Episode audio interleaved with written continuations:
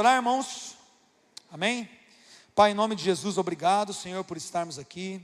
Obrigado pelas formas como o Senhor já tem falado ao nosso coração, usado a vida das nossas irmãs e irmãos aqui, para nos receber, para preparar esse lugar, para trabalharem nos bastidores ou aqui em cima, facilitando esse processo em que nós nos envolvemos na adoração, nas canções.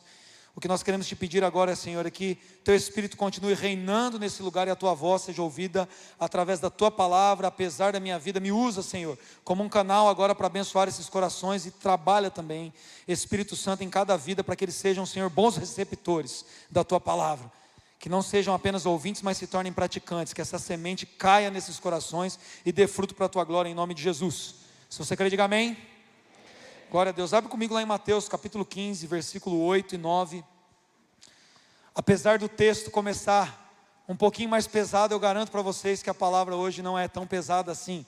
Pelo contrário, é uma palavra que vem como uma exortação de amor para nós vivermos aquilo que Deus tem para nós nessa noite. Amém?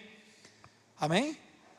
Mateus capítulo 15, versículo 8 diz assim: Esse povo me honra com os lábios, mas o seu coração está longe de mim. Em vão me adoram, seus ensinamentos não passam de regras ensinadas por homens. Bom, nesse texto especificamente, Jesus está conversando com uma classe bem conhecida na sua época, a classe dos fariseus. Quando você estuda um pouquinho ali da, nos evangelhos, você vê que existiam grupos, praticamente facções religiosas. As mais conhecidas eram as dos essênios, a dos fariseus e saduceus, com destaque para os fariseus que eram mais ligados à religião em si ao conhecimento e ao ensino das Escrituras. No entanto, Jesus agora está batendo boca com esse povo, está tendo uma discussão santa com eles ali. Porque esses homens, eles haviam absorvido as Escrituras de acordo com a própria ótica deles, estavam transmitindo assim. Se você volta alguns versículos, você vai perceber que eles estavam usando a palavra para manipular as pessoas, para amaldiçoar pessoas, para trazer dores e danos aos corações, a ponto de sacrificar um mandamento. Qual era o mandamento aqui? Eles estavam ensinando, por exemplo, que se você pegasse uma coisa que Deus te deu e dissesse que aquilo era uma oferta para o Senhor, então você estava desobrigado de honrar o seu pai e a sua mãe. E Jesus, puxa, mas está lá os dez mandamentos, honra o teu pai e a tua mãe. Como que vocês têm coragem de distorcer, ensinar uma coisa assim? Vocês adoram de maneira falsa. Passa para a NVT, por favor, Luiz, e põe o versículo 9 para mim. Você vai ver, a adoração que vocês me prestam é uma farsa. Olha lá, a adoração é uma farsa. Vocês estão ensinando ideias humanas como se fossem mandamentos divinos. Ou seja, vocês usam a coisa da cabeça de vocês e pregam uma ideia sua como se fosse de Deus. E Jesus então começa a repreender esses homens, por quê, queridos? O nome do sermão hoje é 880. Nós é, entendemos que tudo no Evangelho, e é isso que eu quero falar sobre, sobre, é sobre isso que eu quero falar com vocês nessa noite. Tudo no Evangelho é a respeito do amor. Deus nos chama para viver intensamente o amor, e não só em relação a não fazer nada ou fazer tudo, que é a expressão do 880, é que eu selecionei pelo menos oito pontos aqui, pelos quais nós podemos ensinar algo a respeito desse amor, e certamente eu teria mais de 80 ou um milhão de formas, ou um bilhão de formas, para falar sobre o amor de Deus. Eu estava subindo aqui na, no segundo culto e o Renilcinho falou de uma canção que chama So You Lie, que é do, da Houston, eles falam exatamente sobre isso, né? Que tudo na natureza, tudo criado adora o Senhor, né? Que existem mais de um bilhão de coisas criadas e cada uma presta a sua própria adoração. E nós somos chamados também para adorarmos o Senhor. Mas a nossa adoração não pode ser como essa, porque quem não encontrou o amor, quem não se relaciona com o Senhor por meio do amor, pode estar prestando uma adoração falsa. É o que esses homens faziam. Eles tinham um conhecimento muito amplo dos textos, dos profetas, da lei, dos livros históricos e poéticos, eles dominavam ali o conhecimento bíblico, entre aspas, ali da sua época, mas eles mesmo assim conseguiam não viver intensamente, viver de uma maneira verdadeira. Então, o primeiro ponto que eu quero dizer para vocês nessa noite, 1 do 8 aqui, barro 80, é que quando nós não amamos o Senhor e nós não conhecemos intimamente o Senhor, nós podemos estar adorando de maneira falsa.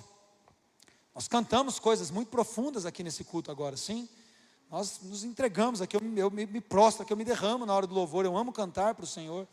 Mas nós fizemos declarações de, de compromissos muito íntimos com o Senhor, né? Celebrarei a Ti, ó Deus, com o meu viver, ou seja, o que eu penso, as minhas atitudes, cada gesto meu serão uma oferta de celebração a Ti. Eu cantarei, eu contarei as Tuas obras. Nós estamos declarando algo, nós estamos adorando ao Senhor.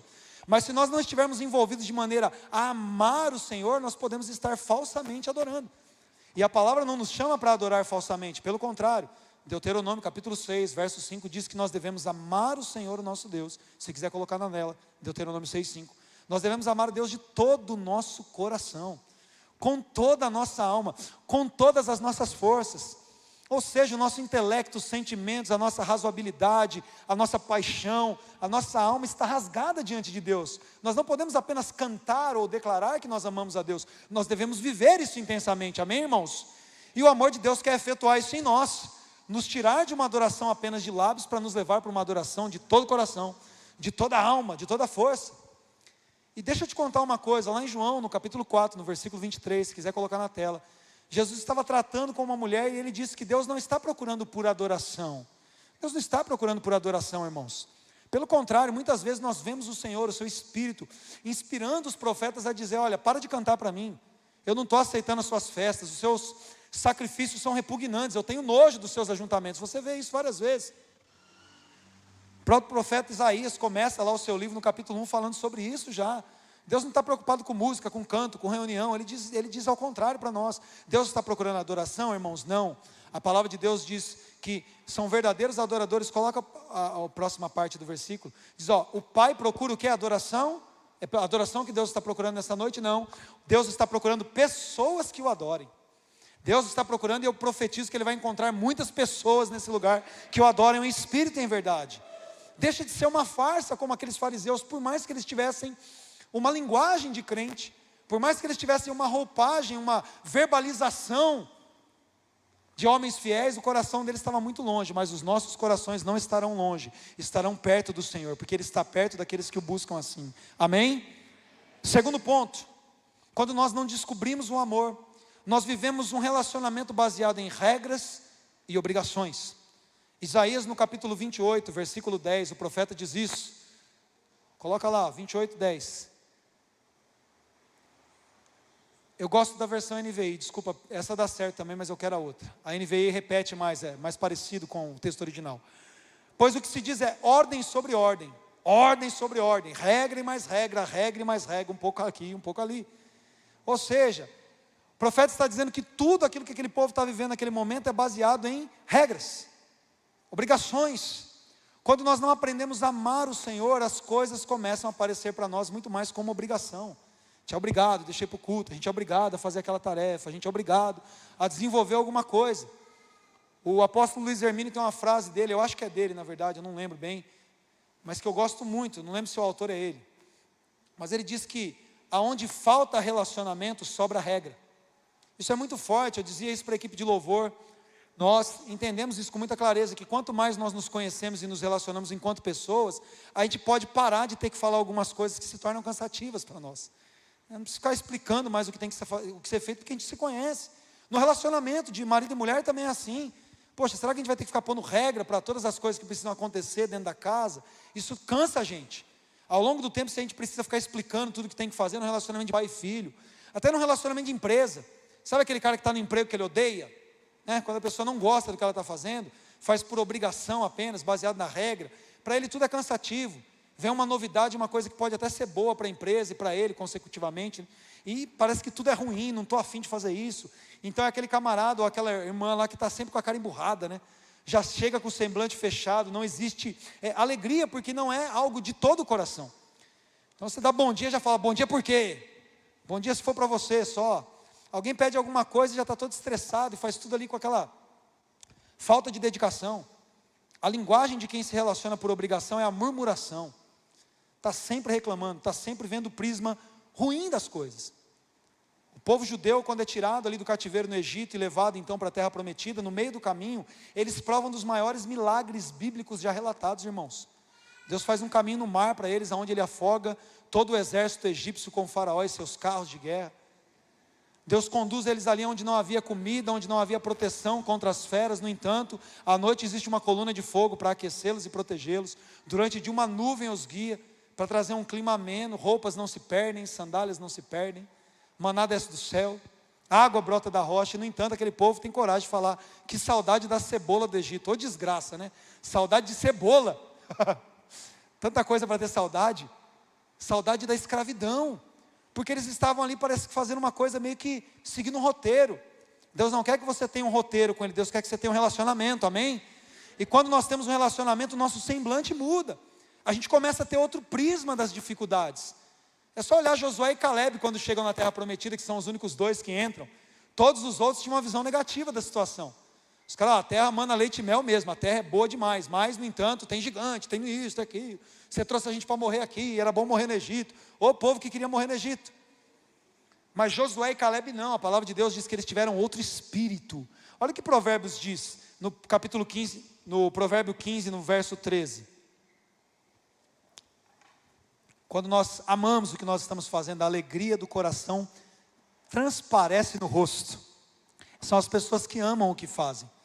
É, eu dei um exemplo de manhã, posso repeti-lo aqui, que eu já passei com diversos dentistas, mas foi a primeira vez, semana passada, que eu passei com um dentista aqui da igreja, o Guilherme. E foi a única vez que alguém me deu um espelho para olhar, mostrou, falou da coloração da resina, mostrou o detalhe, falou, vai ficar assim. Sabe, dá aquela atenção, apaixonado pelo que faz. Acabou de formar, já fez mestrado, se especializou. Eu quero seguir essa área, então eu fui fazer uma cirurgia com ele. Lá eu percebi que o mestre que estava orientando ele mal precisava ficar na sala. Só vinha falar, cara, muito bem, é isso aí, é isso aí, é isso aí. E eu vi que ele ia para as outras salas e ficava muito tempo lá, ou seja, estava mais preocupado com os outros, mas via que ele fazia o negócio com muito esmero e zelo. Esse é o segredo, irmãos. Esse é o segredo. Nós começamos então a fazer as coisas com o coração, de todo o coração. O amor nos faz caminhar com o coração. Um dos valores que nós partilhamos na igreja é exatamente isso. E nós podemos continuar caminhando aqui. Você vai perceber que cada ponto vai chamando o outro. Quando nós não descobrimos um relacionamento pelo amor. Terceiro ponto é que nós nos cansamos e fazemos as coisas pela metade. Lá em Lucas, no capítulo 9, no verso 62, Jesus diz: Aquele que coloca a mão no arado e olha para trás, deixa de ser apto, irmãos. Não é para a igreja local, não é para agradar o pastor, não é para a membresia. O que está escrito ali? Ele deixa de ser apto o quê? Você está de máscara, mas dá para falar, diga comigo: reino de Deus. Reino com R maiúsculo, reino de Deus mesmo. Quando nós começamos as coisas e desistimos delas, é porque nós não estamos motivados pelo amor.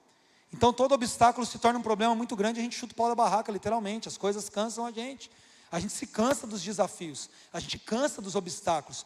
Mas o pastor Marlon acho que até falou sobre impulso esses dias e falou que você não tem como tirar um obstáculo de uma corrida, você precisa treinar para pular.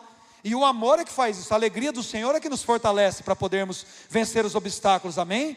O salmista diz que pelo meu Deus, ou com a força do Senhor, eu piso tropas, eu salto muralhas. Quando o amor do Senhor está no nosso coração, nós não vemos os bloqueios como algo que nós precisamos parar diante deles, mas nós vemos os obstáculos por coisas pelas quais nós vamos saltar e vamos ficar ainda mais experientes lá na frente. O propósito de Deus não é que nós nos cansemos ou façamos pela metade, e ao contrário, não apenas completemos a obra, mas nos tornemos especialistas naquilo que nós fazemos. Nós começamos a nos, nos tornar os melhores naquilo. Quando Saul é atormentado por um espírito maligno, lá no primeiro livro do profeta Samuel, no capítulo 16, ele então precisa de alguém que venha tanger uma harpa lá. Ele entende que na música ali existe um poder para tratar no espírito, na alma e no corpo. Pessoal que vai fazer a integração do louvor aí, alguns que já passaram, a gente vai falar bastante sobre isso. Então Saul fala para os seus servos: olha, me encontrem alguém que saiba tocar bem. Ele não queria um cara que arranhasse um violão, ele queria um especialista no negócio. Falou: qual que é o melhor cara que tem tocando aqui? Chama ele. Por acaso, onde eles vão parar? Lá em Belém na casa de Jessé, no caçulinha, Davi, quem que era Davi? Davi era um músico profissional? Não, Davi era o camarada que pegava a harpa dele. E lá no meio das ovelhas ficava contando estrelas, vendo as ovelhas e percebendo o cuidado de Deus e o amor dele, se tornou um especialista em adoração. É tão incrível que quando Davi institui o ministério de louvor lá no tabernáculo construído, perdão, no templo, que vai ser construída, então ainda está usando o tabernáculo, até Salomão construiu o templo depois, mas ele institui esse serviço em crônicas, que vai ser consagrado lá por Salomão. Você percebe, se eu não me engano, em 1 Crônicas, no capítulo 28, que todos os homens e homens que foram levantados para aquele serviço, a palavra de Deus diz assim: todos eles eram mestres. Não tinha ninguém mais ou menos. Davi percebia. Trocar o microfone? Está ruim o microfone? Alguma coisa chiando aí? Pode ser que tenha algum canal aberto. O microfone para mim estava normal. Você percebe que Davi colocou pessoas que dominavam a arte. E por que, que eles dominavam a arte? É interessante ver Davi falando. Davi diz no Salmo 133, né? Tocai um novo cântico ao Senhor, toquem com habilidade ao aclamá-lo. Davi exalta a qualidade do que se faz, porque quando nós amamos, a gente não faz pela metade, nós completamos, nós nos tornamos cada vez melhores, e ainda mais, irmãos, nós nunca nos cansamos de fazer o bem quando nós amamos o Senhor, nós sempre nos tornamos inspirados a serem, sermos renovados, né? as pessoas conseguem descobrir novas formas de vencer os desafios, essa pandemia está aí para nos ensinar sobre isso, como muitos de nós precisamos aprender formas novas de executar o nosso trabalho, de encontrar os nossos clientes, de prestar um serviço melhor, e as pessoas que já estavam meio da pá virada com o negócio, chuta o pau da barraca, caça outra coisa, ou, ou desanima de vez, mas quem sabe que é aquilo que foi chamado para fazer, encontra uma forma de fazer ainda melhor. E o amor de Deus faz isso conosco, amém? O valor que nós partilhamos aqui é o esforço motivado pelo amor. Nós trabalhamos por fé, esse é o primeiro valor, ou seja, tudo que nós fazemos é feito baseado na fé, não é atividade pelo ativismo, é atividade porque nós fomos predestinados para as boas obras. Mas todo mundo é tentado a se cansar, irmãos, mesmo os que amam, são tentados a olhar para trás e se cansarem, mas eles não olham, eles não se cansam. A palavra de Deus diz que aqueles que esperam no Senhor renovam as suas forças, sobem com asas como águias, ou seja, quando a tempestade está ainda mais intensa, a gente voa para cima da tempestade. O Senhor é quem faz nos caminhar como a corça, em lugares altos, como diz o profeta Abacuque. Quando a gente não vê figueira florescendo, quando a gente não vê videira dando fruto, quando a gente não vê ovelha no curral, a gente vai acima das circunstâncias, porque o Senhor nos leva para lugares altos. É só o amor que pode fazer isso. É só o amor que tira os nossos olhos da circunstância e coloca os nossos olhos no Senhor que faz tudo muito bem. Amém? Quarto ponto. Quando não há amor, nós expomos os outros, nós defraudamos os outros nós tentamos pejorizar as pessoas para de alguma forma nos sentirmos melhores. Provérbios 20, 19 diz que o mexeriqueiro logo revela o segredo. Sabe o que acontece? É que quando nós estamos trabalhando, baseado nas nossas próprias convicções, sem compreender o amor do Senhor, fazer com que o outro pareça pior, de alguma maneira faz com que eu pareça melhor. Nós temos uma dúvida sobre o que Deus realmente pensa a nosso respeito. Então, quando a gente vê alguém falhando, a melhor coisa é acabar com aquele cara, principalmente se é alguém que está ali numa certa disputa com a gente. Mas quando nós amamos, nós temos sempre uma posição de perdoar, de restaurar, de transformar e de dar oportunidade para que as pessoas também avancem. A primeira epístola do apóstolo Pedro, no capítulo 4, no versículo 8, coloca para mim, 1 Pedro 4, 8, diz isso, que o amor, vamos começar do comecinho, que essa é a parte final. Coloca na tela. Primeira carta de Pedro, sobretudo amem-se sinceramente uns aos outros, porque o amor perdoa muitíssimos pecados. Algumas versões dizem que o amor cobre uma multidão de pecados. Ou seja, irmãos, quando nós amamos o Senhor e nós somos revelados por esse amor, nós amamos uns aos outros. Então nós temos o prazer de ver as pessoas vencendo. Nós temos o prazer não de ver as pessoas caindo e terminar de afundar. Nós temos prazer em levantar, em restaurar, em ajudar, em fortalecer. Deixa eu te contar uma coisa: a Bíblia tem sim um padrão para punição de pecado que pode chegar ali até a excomunhão. Não é errado quando alguém assume uma vida de pecado ser tratado e disciplinado pelo pecado. A Bíblia ensina isso. Só que a Bíblia diz primeiro: seu irmão pecou contra você, o que você tem que fazer? Bolinha do olho, olha no olho dele e fala: estou ofendido com você por isso, por isso por isso, e nós precisamos resolver isso. É o primeiro passo, é a Bíblia que Jesus ensinou isso. Se seu irmão pecar contra ti, vai até ele. Se você conseguir convencê-lo ali a ver o perdão, a restauração, você ganhou teu irmão. Não deu certo, o que você faz? Chama a testemunha. Chama lá um pastor, o líder de clã, fala: Ó, estou com um problema muito grande aqui, a gente está com uma situação assim, assim, não estamos conseguindo resolver. Aí, então a igreja funciona como um árbitro, como um juiz. Aliás, é muito interessante quando a igreja não consegue fazer isso, irmãos. O apóstolo Paulo diz isso na primeira carta aos Coríntios. É estranho que vocês tenham problemas uns com os outros e levem isso nos tribunais humanos, né, perante ímpios. Peraí, vocês não sabem que a igreja vai julgar os anjos? Meu Deus, sabia disso? Nós vamos julgar os anjos. E aí vocês não conseguem resolver um probleminha de relacionamento? Está errado. O amor não expõe as pessoas, não defrauda, não diminui, não pejoriza. O amor perdoa pecados. Por isso que nós estamos aqui, amém, irmãos? Você está aqui porque o amor cobriu uma multidão de pecados. Eu estou aqui por isso. E isso faz com que eu me sinta melhor. Porque quando nós não temos amor, então, o ponto 5 diz que nós somos levados a termos disputas, ciúmes, nós agimos por ambição, por egoísmo. Tiago diz isso no capítulo 4, esse é o ponto 5. Tiago capítulo 4, versos de 1 a 3 diz: De onde procedem guerras e contendas que há entre vós? A carta é para a igreja, tá bom, irmãos? Guerras e contendas na igreja. De onde, senão, dos prazeres que militam na vossa carne? vocês cobiçam e nada têm, desmatam e invejam na igreja, e nada podem obter, vocês vivem a lutar e fazer guerras, e não têm porque não pedem. Olha só, quando o relacionamento não está baseado no amor do Senhor, nós sempre vamos estar disputando, irmãos. Aqui é um grande segredo: quando a sua identidade deriva da sua revelação de filho, ninguém te ameaça. Agora, quando a sua identidade deriva das tarefas que você executa, todo mundo que apareça que faça uma tarefa melhor do que você é uma ameaça. Eu sempre falo isso aqui, gente. Quantos cantores maravilhosos nós temos aqui. Eu, antes desse povo chegar, cantava. E eu sou pastor da igreja. Provavelmente eu chego a ver o Alessio, Matheus Brito, vem John, vem Alexandre. Ixi, tem tanta gente aqui cantando, Lotério. Se eu tivesse preocupado com a minha tarefa de cantar, que nem a das melhores que eu faço, eu tinha que dar um jeito de ocultar esses caras. Eu tinha que dar um jeito de disputar com eles, falar, eu que sou pastor, vou me escalar e vocês não vão fazer nada. Que automaticamente a igreja vai perceber que vocês são melhores do que eu. Se a minha identidade deriva da minha tarefa, eu estou na água da salsicha, porque sempre vai aparecer alguém que faz melhor do que eu. E aí eu vou ter que disputar, eu tenho ambição, eu tenho egoísmo em mim, eu não quero que alguém seja promovido. Agora o amor não, o amor promove os outros. O amor sempre vai promover os outros, irmãos. Porque ninguém é igual a você, não importa o que você faz. A minha identidade não é tocar violão, a minha identidade é ser filho de Deus. Eu tenho um chamado específico para Ele, eu posso servir de qualquer maneira. Eu não preciso servir no púlpito, irmãos.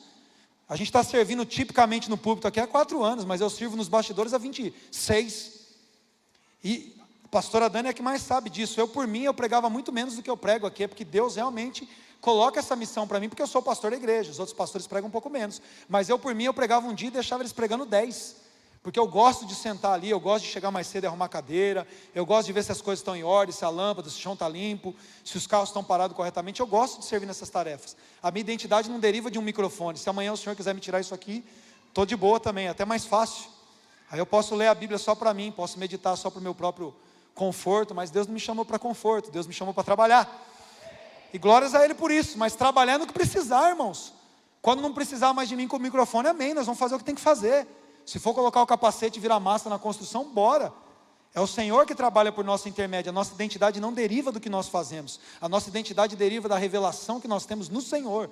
E isso nos faz, como diz em Filipenses 2, considerarmos os outros superiores a nós mesmos. Coloca os primeiros capítulos de Filipenses 2. Isso fica muito claro. A palavra de Deus nos ensina nisso. Se há, pois, alguma exortação em Cristo, alguma consolação de amor se existe comunhão no Espírito e se há entranhados afetos e misericórdias. Olha que texto poético, bonito, né? Se vocês estão unidos num só propósito, num só Espírito, se o amor está operando em vocês, se existem afetos de misericórdia entre nós que somos o corpo de Cristo, completai a minha alegria de modo que pensais a mesma coisa. Tenham o mesmo amor, sejam unidos de alma, tendo todos o mesmo sentimento. Meu Deus, isso não é utopia, porque a palavra de Deus é verdadeira. Quando nós nos sujeitamos ao amor de Cristo, nós encontramos nele o exemplo. Então nós paramos de agir por partidarismo, ou seja, pelos nossos grupinhos, ou por vanglória, ou seja, uma glória que não tem sentido nenhum. Toda glória humana é vanglória. Mas por humildade, então nós consideramos cada um os outros superiores a mim mesmo. Não é difícil para mim considerar o Renilson, por exemplo, muito melhor do que eu, para arranjar e tocar guitarra. E eu sempre falei, ele ainda tem meio dedo a menos.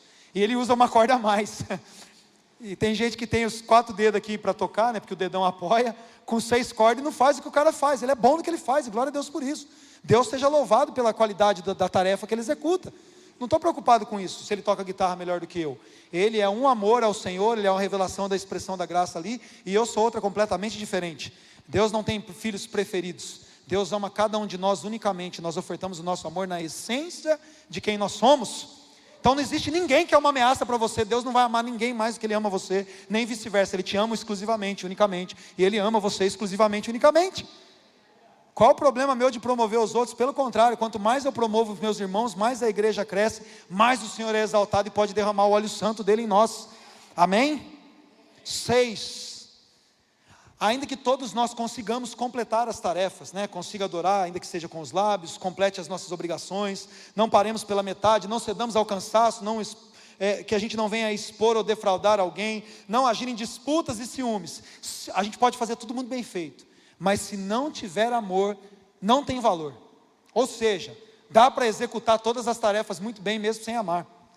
Quem nos diz isso é o apóstolo Paulo, em 1 Coríntios, no capítulo 13, nos primeiros versos. Ele diz isso ainda que eu fale a língua dos homens e dos anjos, se não tiver amor, serei como bronze que soa ou como símbolo que retine. Presta atenção, primeiro ele falou de um grupo de pessoas que falam as línguas dos homens, a língua dos anjos, agora ele vai melhorar o currículo desses caras. Ele diz: ainda que eu tenha dom de profetizar, conheça todos os mistérios, toda a ciência, ainda que eu tenha tamanha fé a ponto de transportar os montes, se não tiver amor, nada serei. Ou seja, ele fala de qualidades ali de pessoas que são boas no que fazem, sim ou não? O cara tem, conhece todo o mistério, tem dom de profecia, transporta um monte. Alguém já mandou uma montanha mudar de lugar aqui? Não. Deus está falando através da vida do apóstolo Paulo que ainda que você faça isso, se a motivação não for o amor, não conta. Sem amor, sem valor, ainda que a tarefa seja bem feita. Ou seja, diante do Senhor, as melhores tarefas que nós podemos executar, se não estiver com o nosso coração, é um completo desperdício. No entanto, quando nós estamos envolvidos com o Senhor, os maiores desperdícios se tornam expressão de amor. Presta atenção no que diz o Evangelho de João no capítulo 12, versículo 5. Abre lá comigo. Essa é uma passagem da irmã Maria aqui, João 12, 5, a Maria de Betânia. Olha só, presta atenção. Jesus agora está na casa ali reunido com os seus discípulos. Tem ali Judas, João, Pedro, Natanael, Felipe, Bartolomeu. Conhece os discípulos? Não? Tiago, João, tal, os doze. Mais uma rodinha de fariseus, a galera da igreja está toda ali na casa. De repente entra uma menina Entra uma moça que amava Jesus, e ela então pega um vaso de nardo puríssimo, um perfume muito caro, e ela é apaixonada pelo Senhor, e naquele momento ela está fazendo a maior declaração de amor da vida dela. Ela quebra aquele vaso e derrama aquele perfume, aquele vaso de alabastro caríssimo, nos pés de Jesus. Então começa a chorar ali aos pés dele e enxugar os pés dele daquela essência que perfumou todo o ambiente com os seus cabelos. Um dos discípulos, o que roubava o saquitel, diz isso por que não se vendeu esse perfume por 300 denários e não se deu aos pobres? Deixa eu te falar uma coisa. Um denário é a quantia que se pagava a um trabalhador braçal. Pensa em um servente de pedreiro sem conta diária. 30, 300 denários, 30 vezes 100, 30 mil é isso? 30 mil, né? 30 vezes 100, junta um zero, é 30 mil. 30 mil reais um vaso de perfume. Eu não sei se alguém já comprou um perfume de 30 mil aqui. Se você comprou, pode ofertar, abençoar minha vida, irmão. Estou precisando. Quem pode comprar um perfume de 30 mil? Não sei nem se tem. Mas o fato é que essa menina ela não vendeu o perfume nem para os pobres, né? Porque a gente sabe que Jesus continua dizendo que eles disseram aquilo não é porque eles estavam preocupados com os pobres, é que eles estavam preocupados se dava para receber uma comissão da venda. Diante do Senhor, a forma como nós nos desperdiçamos por Ele são as ofertas mais valiosas que Ele recebe, irmãos. Você e eu, ora, somos muito criticados por gastarmos a nossa vida aos pés do Senhor, mas para Ele nenhuma oferta de amor é desperdício.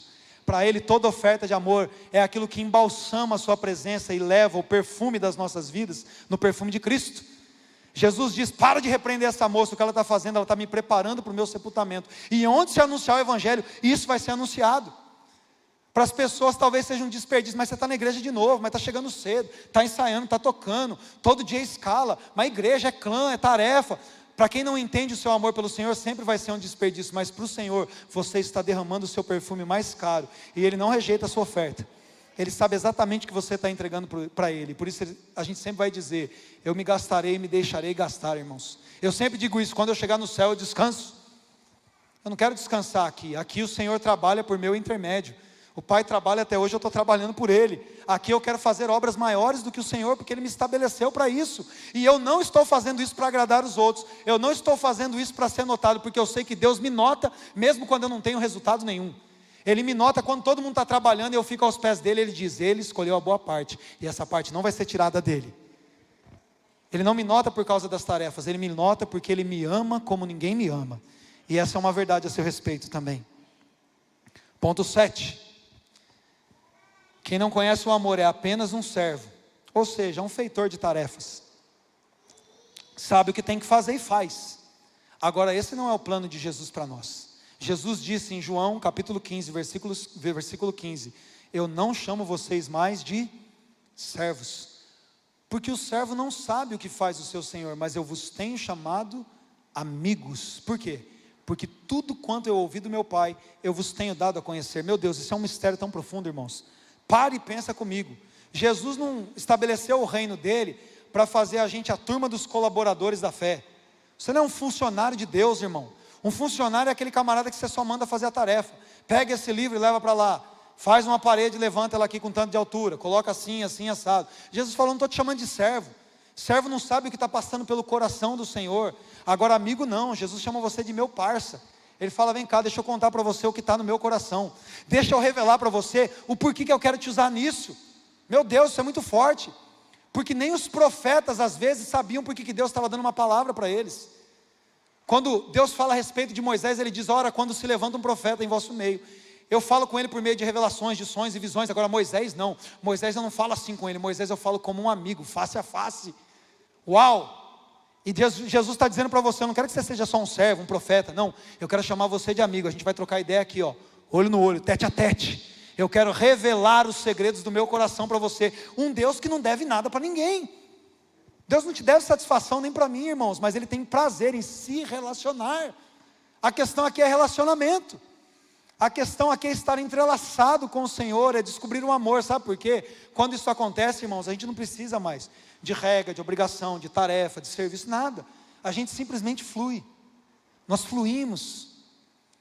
Jesus diz isso para aquela mulher samaritana, lembra? A mulher do poço, João capítulo 4.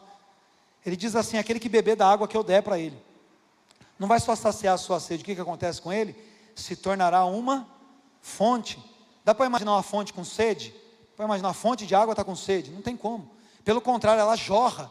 É natural, é uma fonte de água, a essência de Jesus está sempre jorrando dela. É isso que Deus tem para você e para mim. Que nós nos relacionemos com Ele a ponto de que a fonte de vida eterna que está nele, Pedro diz isso: para onde eu irei, Senhor? Se só o Senhor tem as palavras de vida eterna, ou seja, quando eu estou com o Senhor, a vida eterna flui dentro de mim. As coisas acontecem dentro de mim, porque o seu amor está derramado em nosso coração. E por último, irmãos, quem não ama, sempre tenta salvar a própria pele. Jesus disse isso lá em Mateus 16, 25: que aquele que quiser salvar a sua vida, o que, que vai acontecer? Diga comigo, perderá. Quem tenta salvar a própria pele, irmãos, vai se perder. Quantos roteiros de filmes nós já assistimos em que existe um personagem ali de caráter duvidoso, que está enganando a, a, a, mocinha, e geralmente é o mocinho o tempo todo, né? Se fazendo de, de, de, protetor, de santo, mas na hora que o navio vai afundar, na hora que a casa vai pegar fogo, é o primeiro que rapa. Pega ali o tesouro, pega alguma coisa e vaza. Mas tem um terceiro personagem ali que é o mocinho o tempo todo, que não parece que ele é um mocinho. Ele é aquele que entra na casa pegando fogo, é que liberta o prisioneiro, é que às vezes até afunda com o navio. As pessoas que amam são aqueles capitães que estão dispostos a serem os últimos a saírem do navio e que não têm coragem de pular do barco até que todos tenham sido salvos. Quando nós amamos o Senhor, nós entregamos a nossa vida. João capítulo 15, versículo 13 diz isso. Não existe um amor maior do que esse, aquele que dá a vida a favor dos seus amigos. O Senhor Jesus entregou a vida dele a favor de nós, irmãos. João 3,16 diz que Deus nos amou e por isso enviou Jesus, mas Jesus nos amou e por isso Ele mesmo entregou a vida dele a favor de nós. E é esse amor que se movimenta em nós. Não é um amor que fica tentando salvar a própria pele, é um amor que se entrega para salvar a pele dos outros. Não é um amor que fica tentando estar num lugar protegidinho, aqui comigo está tudo bem, que se lasque o mundo. Não. Eu vou me expor o quanto for necessário, porque eu não aceito que as vidas estejam sendo perdidas. Eu vou gastar a minha vida, eu vou entregar a minha vida para que outros sejam salvos. E não existe nenhuma manifestação maior de amor, irmãos, do que pregar o Evangelho. Não existe nenhuma forma maior de amar a humanidade do que anunciar a remissão dos pecados por meio de Jesus. A primeira epístola do apóstolo João, no capítulo 4, a partir dos versos 8, fala, fala, fala sobre isso. Fala sobre pessoas que conhecem um Deus que é amor, e quando Deus manifesta o seu amor, Ele manifesta esse amor entregando Jesus na cruz, para remir pessoas do pecado.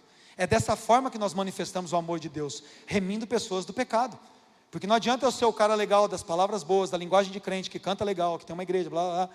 Se eu não amo as pessoas a ponto de dizer para elas: se você continuar nesse caminho, você vai perecer. Mas existe aqui um escape, existe aqui um caminho de salvação. Esse caminho é Jesus Cristo.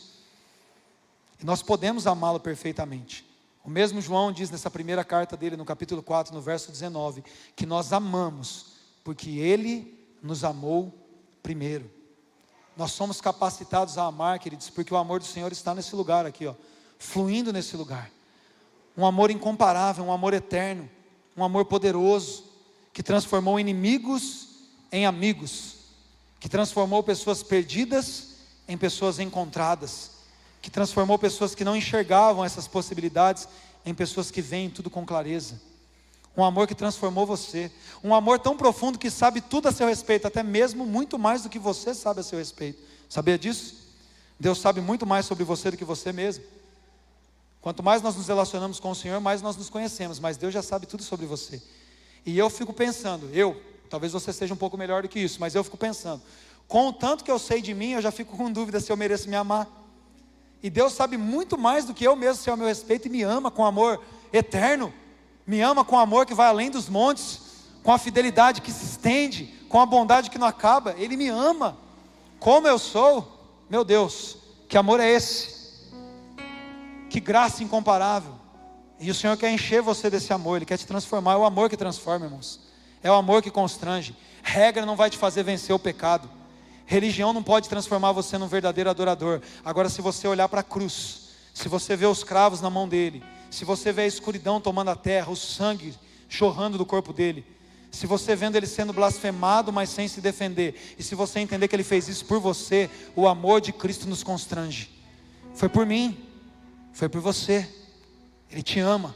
Ele quer transformar a sua vida, ele quer te capacitar a viver um relacionamento de amor que vai te condicionar a viver com fluidez com naturalidade, sabe, com fluidez, sem nenhum obstáculo, sem encontrar obstáculos ou barreiras. Ah, não estou feliz. Não, a alegria do Senhor é minha força.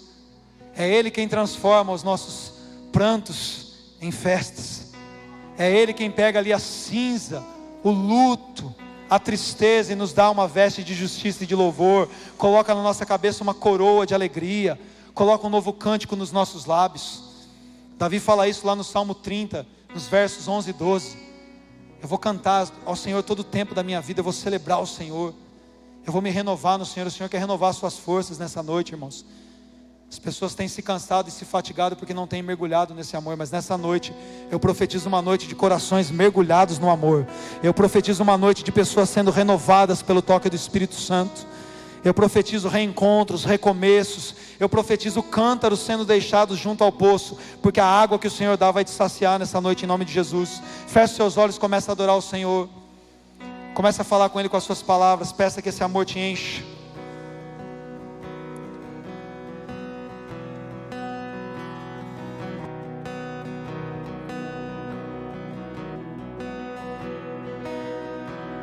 nada se compara ao teu amor.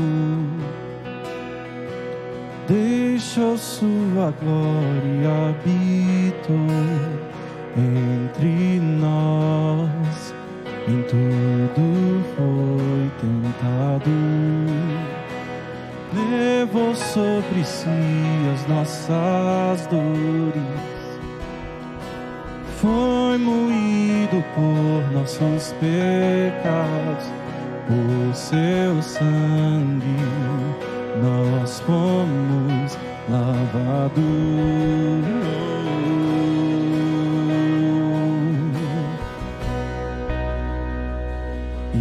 Se você quiser se colocar em pé para cantar junto conosco isso, estava sobre, diga estava sobre ti. Cante a Ele, cante a Ele, declare. Por tuas pisaduras nós fomos sarados totalmente.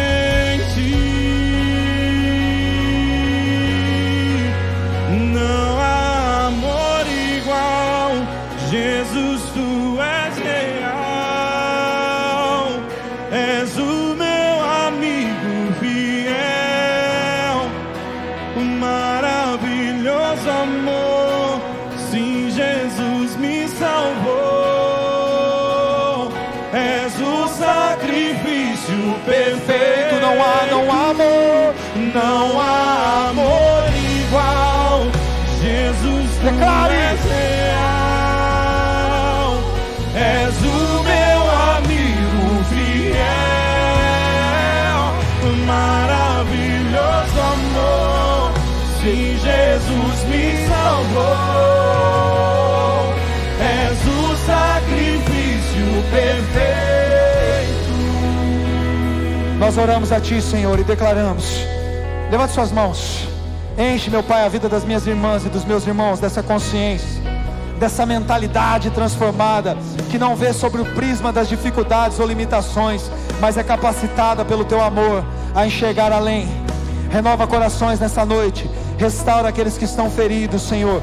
Cura as nossas feridas, Senhor. Cura, Senhor, as chagas do nosso coração e nos restaura com seu amor fiel. Nos capacita a amar, Senhor, e nós passaremos da realidade de servos, de feitores de tarefas, para amigos íntimos seus que conhecem os teus segredos, que conhecem e amam o teu coração, que te contemplam e por isso te adoram em espírito e em verdade. Aleluia. Que o teu amor, Senhor, o teu real amor, a tua poderosa graça, Jesus, e a comunhão com o teu Espírito Santo nos conduza a te amar perfeitamente e a viver essa realidade todos os dias enquanto nós vivemos. Não há amor igual. Jesus, tu és real. Declare isso. E és o meu maravilhoso amor.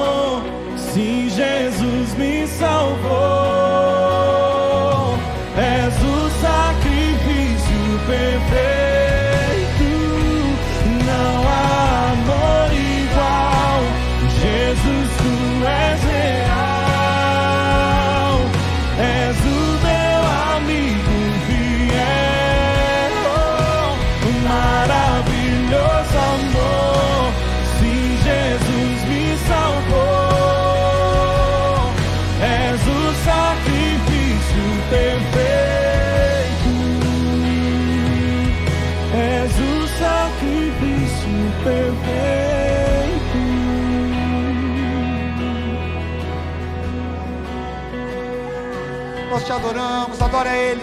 Por alguns minutos, deixa suas palavras de gratidão fluírem dos seus lábios. Levante sua voz, cante a Ele, adore ao Senhor. Nós te amamos, Senhor. Nós bendizemos o teu nome. Nós bendizemos o teu nome, Senhor. Não há outro, não há outro. recompensa do teu sacrifício, tudo que tenho terás, tudo que sou tu terás, recompensa do teu sacrifício. Oh Deus, Não há amor igual, Jesus, tu és real, és o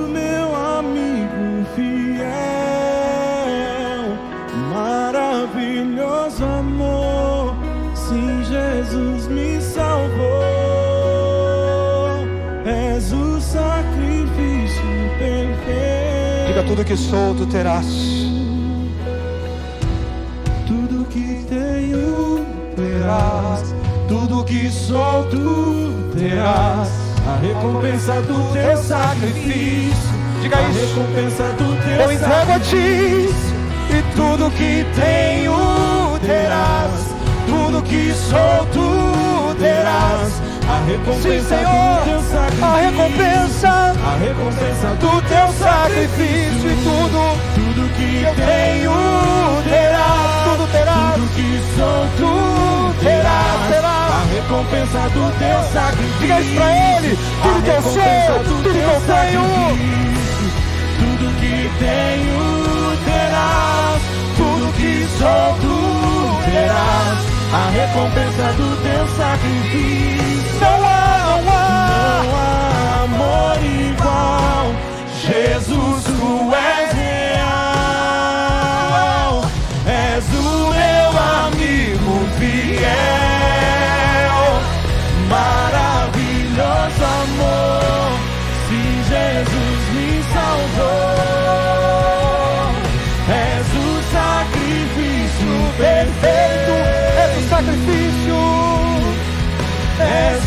Sacrifício perfeito. Aleluia, dê um forte aplauso para Ele. Glorifique o seu santo nome. Não há outro, não há outro digno como tu, Senhor. Tu és tudo em todos, tu és tudo em nós. Nós te adoramos, Senhor. Nós te adoramos, Senhor. Aleluia. Que a graça e a paz de Jesus seja sobre vocês. Não vá embora com pressa, passa lá na Burn Store. Quem encomendou lá o nhoque, pega. Eu não sei se tem nhoque sobrando, acho que não. Mas temos salgados lá. Tenham todos uma ótima semana. Terça-feira, 20 horas, se Deus quiser, estaremos aqui.